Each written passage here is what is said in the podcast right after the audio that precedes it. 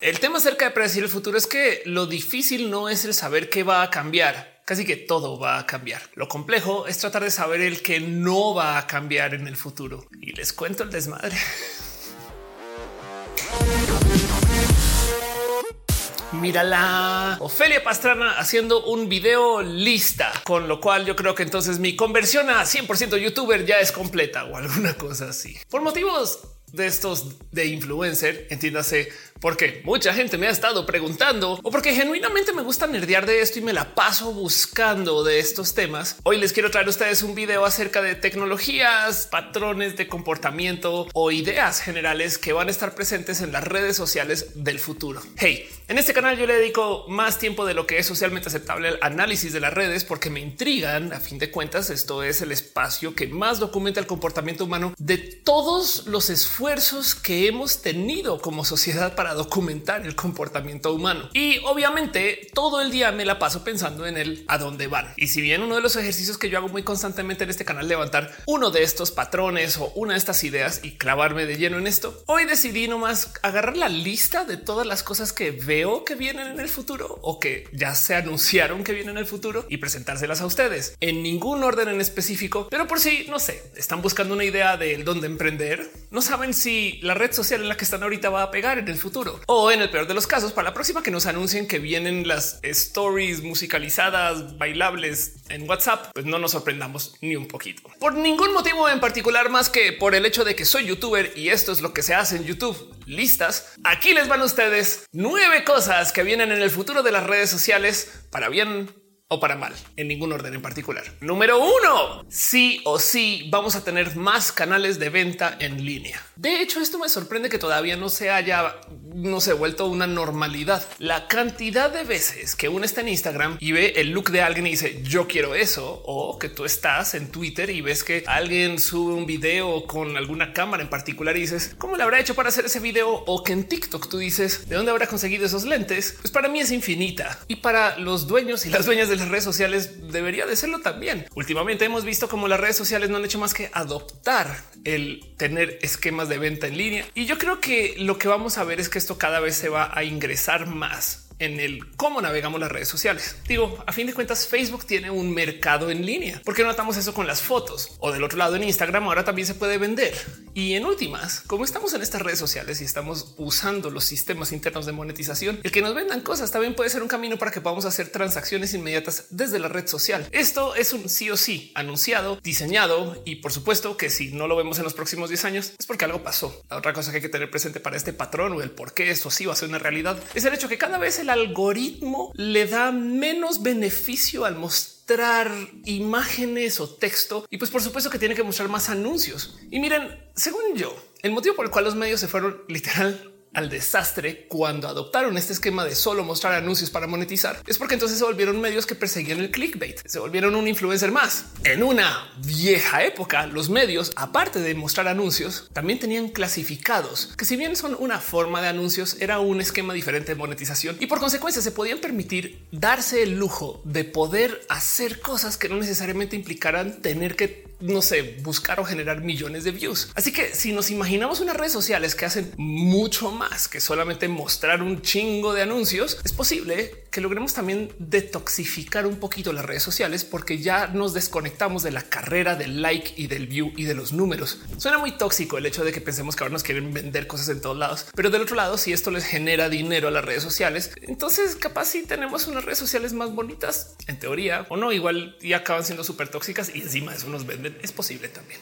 Número dos, sí o sí van a adoptar las redes sociales herramientas para administrar la cultura de la cancelación. Y no, esto no tiene que ver con el hecho de que cada vez hay más gente de la generación de cristal administrando las redes sociales. Más bien esto tiene que ver con el hecho de que saben a quién no le gusta que le cancelen para bien o para mal, porque también hay gente que se merece cancelar. ¿eh? O sea, hay que decir que la cultura de la cancelación es buena, pues porque a veces es lo único que puedes hacer frente a un abuso, una cosa. ¿saben? O sea, yo no estoy en contra de esto. Lo que sí es verdad es que hay gente que pues claramente no le gusta que en redes sociales les explote un desmadre en la cara y a veces es bien merecida esa explosión, pero otras veces simplemente es un tema de mal manejo de RP o mal manejo de mensaje. Y el tema es que si a una persona muy famosa le explota en la cara algo, digamos que injustamente que a veces sucede, ojo, hay unas explosiones muy justificadas. Si alguna persona le explota algo en la cara en una red social, la red social también se mete en el lodo con esa persona. Y esto es un tema, porque en últimas, este es el motivo por el cual las redes sociales también automáticamente comienzan a sacar gente que puede ser demasiado problemática.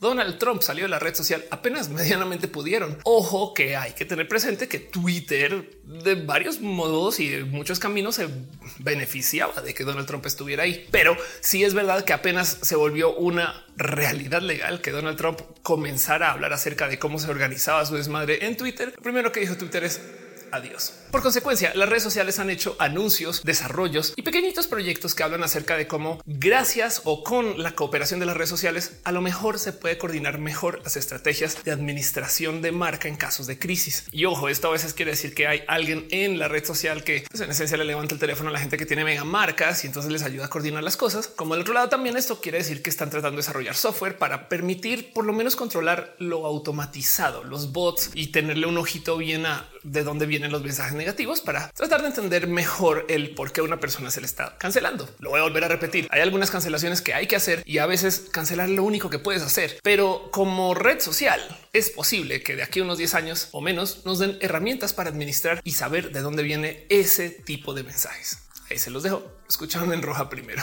Número tres, van a cambiar los dispositivos con los cuales consumimos las redes y por consecuencia van a cambiar las redes para reflejarlo. Cosas que vienen en el futuro. Es muy probable que el celular se acabe atomizando o volviendo nuestra ropa. Suena raro de decir, pero si lo piensan, el celular son como 56 dispositivos empacados dentro de una barrita de jabón y no necesariamente tienen el por qué serlo así. Capaz y lo que necesitamos del celular es una CPU y tenemos pantallas externas a la cual se conecta la CPU y comenzamos a ver cómo en últimas lo que es la computadora, bien que lo podemos atomizar. Vamos a separar componentes o usarlos en lugares diferentes de nuestra ropa y demás. Uno de estos casos, por ejemplo, es el cómo ahora tenemos monitores que tienen técnicamente una iPad adentro, los nuevos monitores de Apple. O quizás la otra es considerar del cómo viene ropa súper inteligente. Los lentes, por ejemplo, van a cambiar el cómo consumimos el contenido. Yo sé que tenemos este recuerdo de que Google Glass no funcionó, pero es que también Google Glass prometió algo y nos dio 0.05% de ese algo. Entonces, pues claro que nos decepcionamos. Pero los lentes inteligentes que se están proponiendo ahorita y que ya están a la venta en algunos casos o que sabemos que vienen por parte de algunas empresas, híjole, esos vienen con de todo. Además, en este tiempo, desde Google Glass a hoy, se han desarrollado redes sociales que viven de la realidad aumentada, como Snapchat, como los filtros de TikTok y por supuesto lo que está pasando en Instagram, lo cual quiere decir que los lentes van a ser súper útiles en un mundo lleno de datos ya generados para la realidad aumentada. Hasta Google Maps se puede beneficiar. Y si cambiamos el cómo consumimos las redes sociales, las redes sociales tienen que cambiar.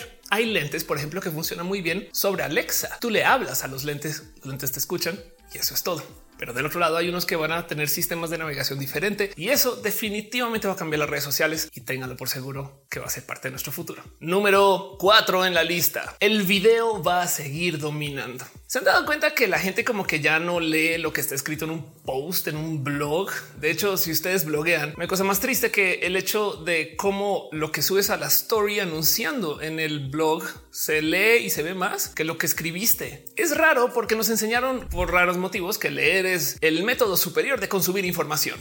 Quien lee es mucho más inteligente y esas cosas que dicen de la gente que consume libros, que, pues, puede que sí exista algo ahí, pero no es necesariamente obligatorio que te haga más inteligente leer libros. A ver, por favor. Del otro lado, el que veamos videos o el que conectemos con los videos habla más acerca de cómo queremos recibir la información y de cómo nos sentimos de el que nos en últimas lean la información. Hay algo ahí que funciona mucho mejor del escuchar que de leer, así sea el hecho de que lo podemos hacer a calidad de multitask, podemos manejar y escuchar mientras que no podemos manejar y leer o simplemente nos gusta ver una cara, rostro, es posible.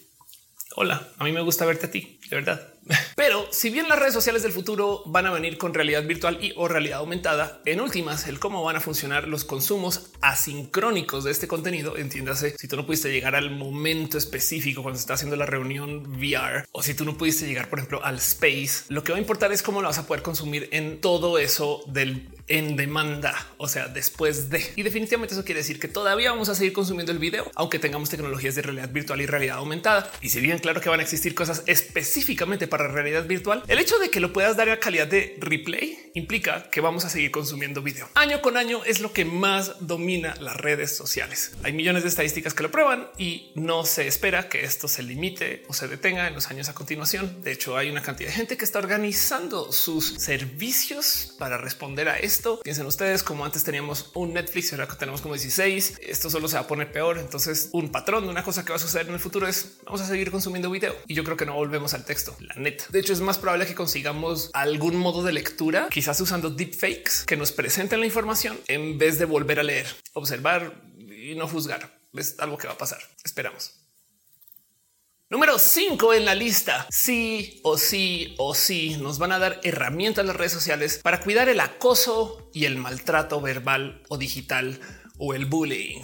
Hey, a mí me gusta comentar de cómo los trolls en línea me molestan poco porque yo vengo de la escuela de Atomics y los foros de Atomics y conozco el Internet cuando no se podía ni pedirle ayuda a nadie. Entrabas a cualquier lugar y te troleaban con todo tipo de estupideces y te aguantabas y ya y la pasabas muy mal y luego dejabas de usar el Internet. Hoy en día podemos no solo marcar posts como de contenido sensible o notificar a otras personas que esto a lo mejor no es tan bonito de consumir, sino que podemos reportarle publicaciones a la gente que administra estas redes sociales para que hasta quiten la publicación o hasta que eliminen la cuenta de la persona que lo publique. Piensen en cómo esto hace cinco años era no existente y lo que viene a futuro va a ser una mejora de esto. Las redes sociales no pueden eliminar de la noche a la mañana todas las cuentas falsas, inactivas y bots que tienen ahí puestas, pero sí pueden ayudarnos a que nuestro uso de la red social sea mucho menos tóxico. Cada vez le limitan más vía algoritmo el que se ve y que no se ve de estas personas que hacen uso tóxico de las redes sociales, porque también hay que tener presente que no porque alguien sea troll es bot capaz si simplemente es troll porque está idiota.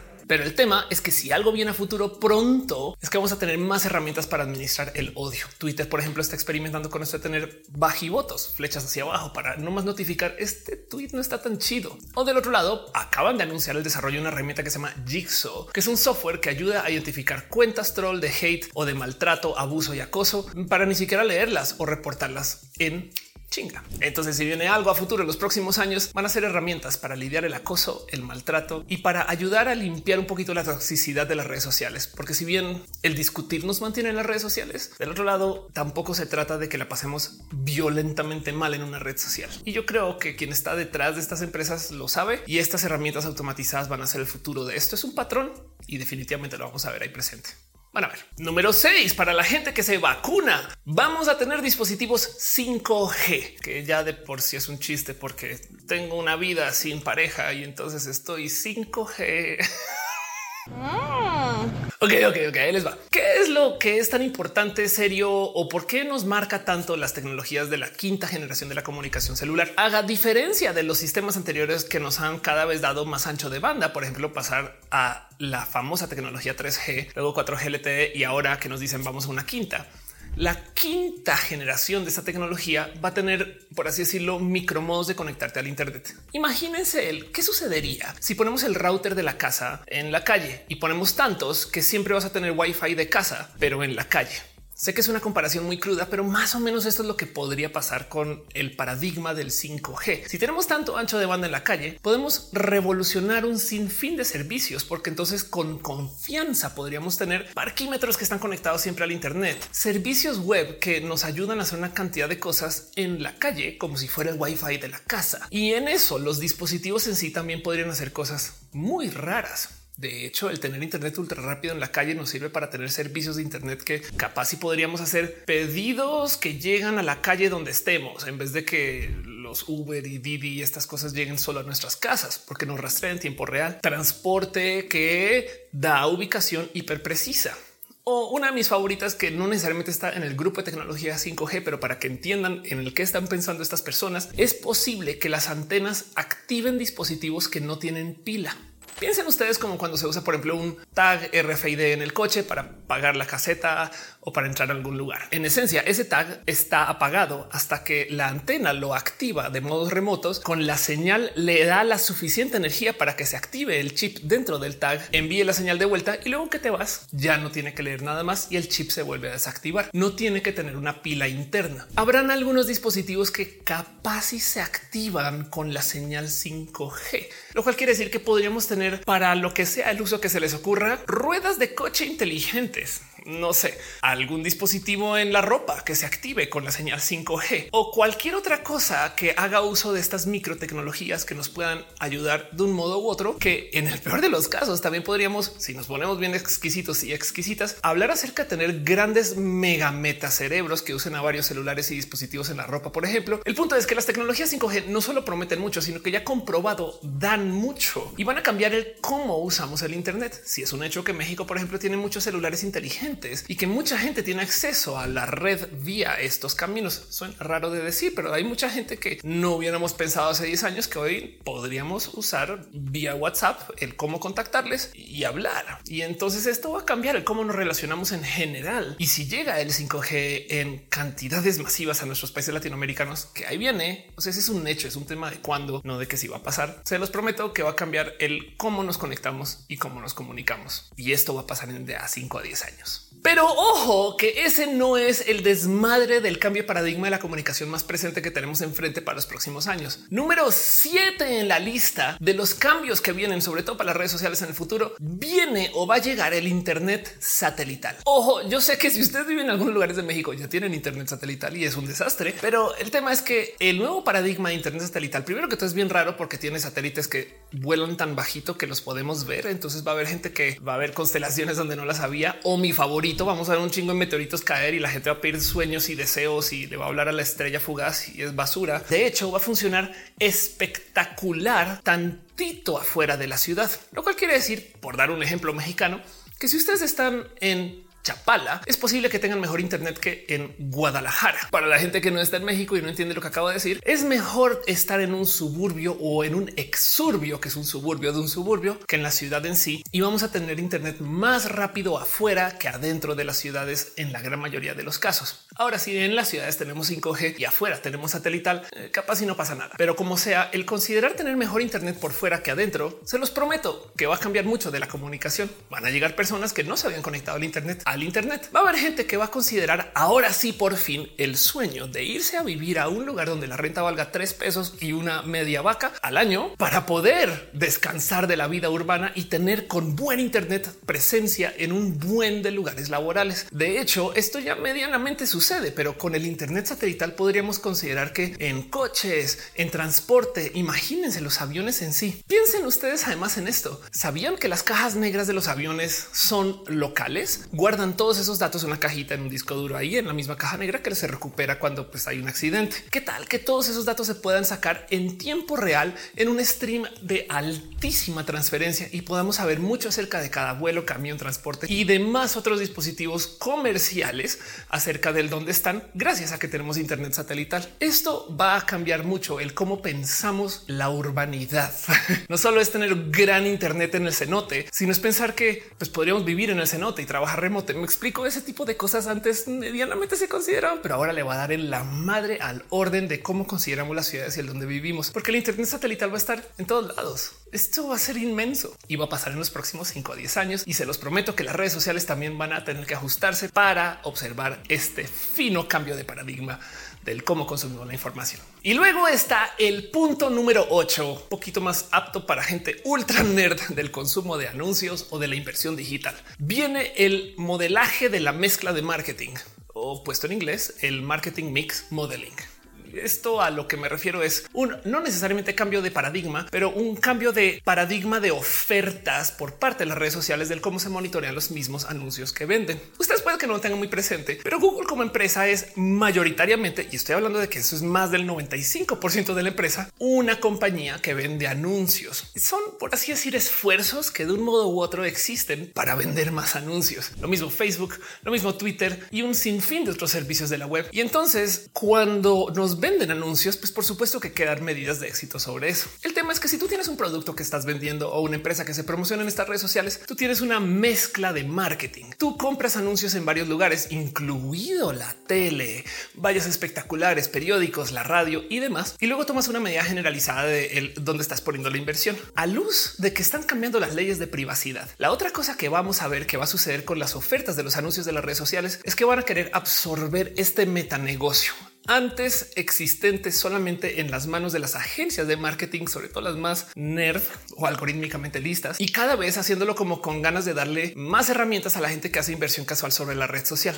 Entiéndase, es posible que, por ejemplo, vía Google, tú puedas no solo comprar el anuncio en Google, sino también compararlo con el cómo te harías si comprarse el anuncio en la tele o posible que puedas comprar el anuncio en Google y en la tele vía Google como broker. Ese tipo de cosas antes lo tenías que hacer a mano y tú hacías el modelo de supervisión o de previsión de los datos. De aquí a cinco años o a diez años, sobre todo con esto del tema de la privacidad y de la medición poniéndose muy en duda, ya que las empresas están poniendo muy pilas con esto, es probable que las empresas de las redes sociales o sea, quienes se encargan de decirnos, mira, ya no puedo poner el pixel de rastreo bien chido en Twitter o en Facebook o lo que sea, pero sí te puedo ayudar a medir el qué tipo de impacto está teniendo esta promoción en mi red social sobre tus ventas. Y esto de paso le sirve también a estas empresas para adquirir aún más datos externos de cómo se comportan los anuncios en otros lugares. Si no ha sucedido ya, viene y se los prometo que viene en parte porque cada vez hay más cosas que son medibles por fuera de las redes sociales y por supuesto que los y las dueñas de las redes sociales se van a querer enterar de esto.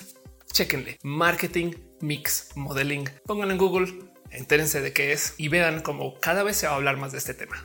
Y luego número 9 en la lista vienen dispositivos que nos van a permitir extraer información de las computadoras hacia nuestros cuerpos. Haptics. Esta es una que yo vengo hablando desde hace mucho tiempo y que todavía me sorprende que no ha llegado, llegado al mainstream. Pero que les digo, cada vez lo veo más cerquita. El tema a grandes rasgos es así. Tenemos millones de dispositivos que llegaron la generación de computadoras pasadas para que las computadoras nos puedan leer cámaras, sensores externos, Kinect, sensores infrarrojos, dispositivos que tenemos en nuestras manos, dispositivos que nos amarramos en las manos y todas esas cosas que usamos para conectarnos con la realidad virtual. Las computadoras cada vez son más expertas en leernos porque les damos tanta información de cómo nos comportamos que ya tienen el cómo levantar información de nuestro cuerpo solamente con que nos vean. Lo que no hay es cómo hacer para que nos devuelvan información.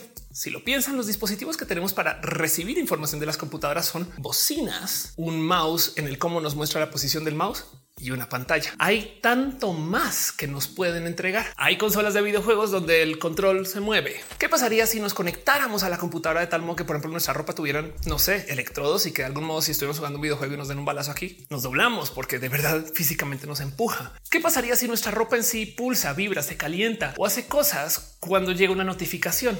No tienes que sacar el teléfono, no tienes que ver el reloj, solamente te apretó un poquito tu chamarra. Gracias al mega impulso que hay ahorita sobre los temas de la realidad virtual, cada vez está más presente esto, pero se los prometo que esto también va a reflejarse en el cómo consumimos la información del total. Porque por un lado, si encontramos el cómo escuchar notificaciones, sentir notificaciones o vivir las notificaciones, es posible que aprendamos a no usar la red social porque ya sabemos que llegó el mail o el mensaje o los retweets. Imagínense tener una luz color rojo cuando nadie respondió a tu tweet y verde cuando alguien sí. Y entonces ese tipo de cosas en últimas capaz y no le gustan tanto las redes sociales o encuentran el cómo hacerlas más prevalentes, más notorias. La tecnología de ropa haptic o la tecnología de dispositivos que nos alimentan información está en pañales, pero cada vez aparecen más que en el CES, que en este show de tecnología o que en últimas alguien dice voy a hacer esto y lo voy a vender en un Kickstarter y entonces es un reloj que no sé, vibra con un metrónomo. Por dar un ejemplo, ese tipo de cosas vienen y van a cambiar un poco o un mucho el cómo usamos las redes sociales y las computadoras en general y viene de los próximos 5 a 10 años.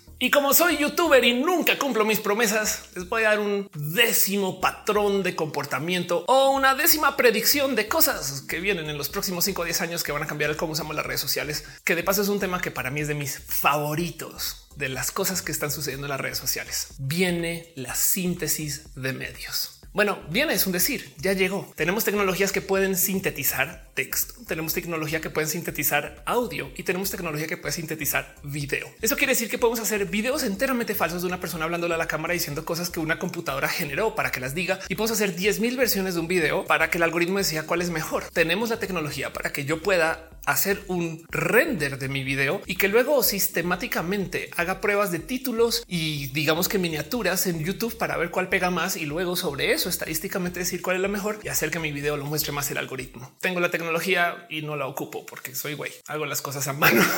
Pero hey, ¿sabían que Microsoft despidió a un buen de periodistas para reemplazarles con inteligencias artificiales que escriben noticias? O si lo piensan, con la tecnología de los deepfakes, esta que usamos para reemplazar los rostros en videos de famosos y así, podríamos reemplazar nuestro rostro con nuestro rostro, no más que por ejemplo a veces en el donde está la boquita. Y como hay sintetizadores de voz, podríamos obligar a que yo automáticamente vía la computadora cambie lo que digo en un video de modos dinámicos. ¿A dónde voy con esto? Estamos a dos de tener traductores en tiempo real sobre mi mismo video. Y entonces, en vez de que yo les diga a ustedes cambien el idioma y luego abajo los subtítulos salen en otro idioma, más bien en este caso, al cambiar el idioma, yo sigo hablando, no más que en alemán. El audio es sintetizado y los movimientos de la boca son sintetizados y esa tecnología existe. ¿Qué va a hacer esto para el consumo de las redes sociales en el futuro? Que seguramente nos va a abrir las puertas al poder consumir contenido internacional como nunca antes. Ver youtubers coreanos, ver noticias, no sé, rusas, entender lo que sea que se esté diciendo en un noticiero noruego en tiempo real. Y lo mismo va a suceder allá. Capaz si resulta que Noruega les encanta Betty la fea colombiana en noruego, puesto con deepfakes y traducido a su idioma. Y si bien no necesariamente tiene que ser muy fidedigna la traducción, sabemos que los traductores son lo suficientemente buenos como para que se pueda consumir algo. Este fino cambio en tecnologías le va a dar en la madre a la generación de contenidos porque ya va a ser casi que innecesario el tener que localizar contenidos de cualquier lugar. ¿Qué significa eso? Pero capaz el trabajo de los traductores del futuro es solamente limpiar esas esquinitas mal puestas por los traductores automáticos y ya. Como sea, el punto es que la tecnología de los deepfakes y de la generación de medios va a cambiar todo. Piensen nomás en este ejemplo. Tenemos inteligencias artificiales que escriben guiones, tenemos inteligencias artificiales que generan influencers y les administran y viralizan contenido sin necesidad de seres humanos. Tenemos inteligencias artificiales que renderizan videos escritos sobre guiones, lo cual quiere decir que entonces una misma computadora, por así decir, podría escribir un guion actuarlo, presentarlo, renderizarlo y luego viralizarlo con influencers falsos o puestos ahí sobre las redes sociales para que la gente vaya a los cines y a los teatros a ver esa película que hizo una computadora. Y lo interesante de esto es que hoy en día tenemos cines que funcionan de modos automáticos. Las puertas se abren solas, se cierran solas y proyecta lo que sea que esté ahí en la cartelera para proyectar. Entonces, de muchos modos podemos decir que una computadora también puede operar eso. ¿Qué le queda al ser humano? Pues por ahora vender la comida.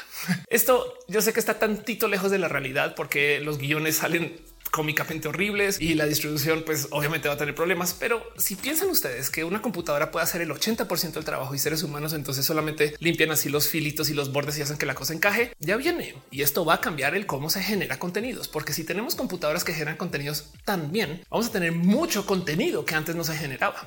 Hey, Arca acaba de publicar 100 remixes de una canción que ya tenía publicada usando inteligencias artificiales para hacer esos remixes. 100 canciones. Habéis escuchado de que algún artista musical publicara 100 canciones de golpazo. Y esto cada vez lo va a poder hacer más gente, lo cual va a cambiar las redes sociales de aquí a 5 o 10 años. Ahí les dejo 10 cosas que yo creo que hay que tener en radar. Me faltaron más. Déjenmelo saber en los comentarios si se les ocurre algo que saben que va a cambiar y nomás échenle cabecita a lo que puede que sean propuestas de tecnología más que las mismas propuestas reaccionarias de siempre. Yo sé que todo el mundo quiere hacer su red social sin censura, pero esas van a fallar. Y de hecho hay un video en este canal hablando de ese tema. Busquen Parler en este canal. O yo sé que todo el mundo quiere hacer las redes sociales donde el algoritmo no te dice qué hacer o qué pensar y esas siempre fallan también. El negocio no lo sostiene. Es obligatorio tener algoritmos que nos digan qué consumir. En este mundo vivimos. Pero como sea, déjenme saber qué piensan acerca del futuro o qué les gustaría que tuvieran las redes sociales. Nerdimos a gusto, les leo y espero que les haya gustado este video.